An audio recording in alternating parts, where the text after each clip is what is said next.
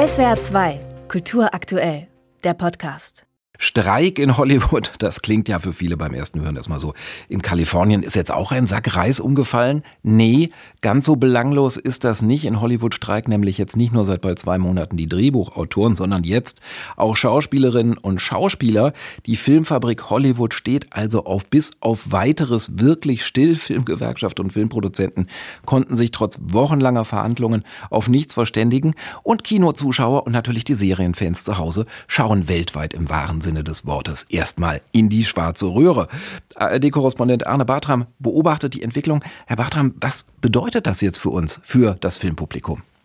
Das bedeutet ganz konkret, dass wir alle wohl noch länger auf neue Filme und neue Staffeln unserer Lieblingsserien warten müssen. Viele Starts, die sind ja sowieso schon aufgeschoben worden wegen des Autorenstreiks, der seit zwei Monaten läuft. Dieser Doppelstreik jetzt, der legt Hollywood und ja eigentlich die ganze US-Filmbranche quasi komplett lahm. Drehs werden wohl abgebrochen werden müssen, weil die Schauspieler nicht mehr ans Set kommen.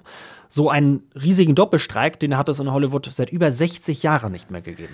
Es scheint also geradezu historisch zu sein. Warum geht es denn, äh, oder worum geht es denn bei diesem Streit nun eigentlich genau? Was sind die Forderungen? Also der erste große Punkt ist das Geld. Die Schauspieler, die wollen höhere Löhne und auch einen Bonus, wenn eine Serie oder ein Film bei einem Streamingdienst gut läuft.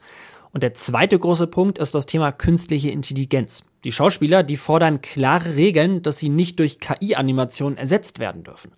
Gewerkschaftspräsidentin Fran Drescher, die hat zum Beispiel gesagt, das Streaming und die neuen digitalen Möglichkeiten durch KI hätten die gesamte Unterhaltungsbranche verändert.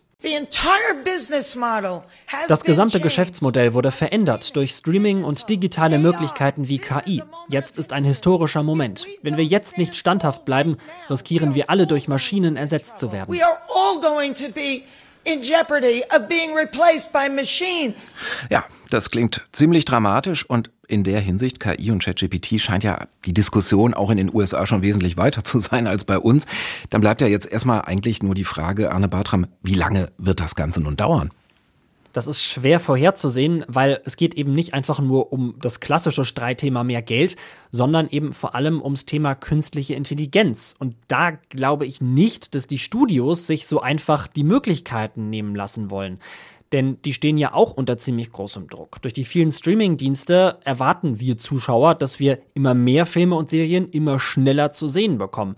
Gleichzeitig gibt es aber auch eine große Konkurrenz bei den ganzen Plattformen und auch den Druck, Geld zu sparen.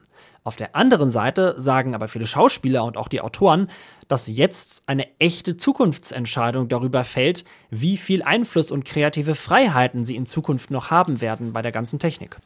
Arne Bartram war das aus Los Angeles hier in SWR 2 am Morgen über den Streik der Schauspielerinnen und Schauspieler in Hollywood, den größten seit 60 Jahren und die weltweiten Folgen für Kino- und Serienfans. SWR 2 Kultur aktuell. Überall, wo es Podcasts gibt.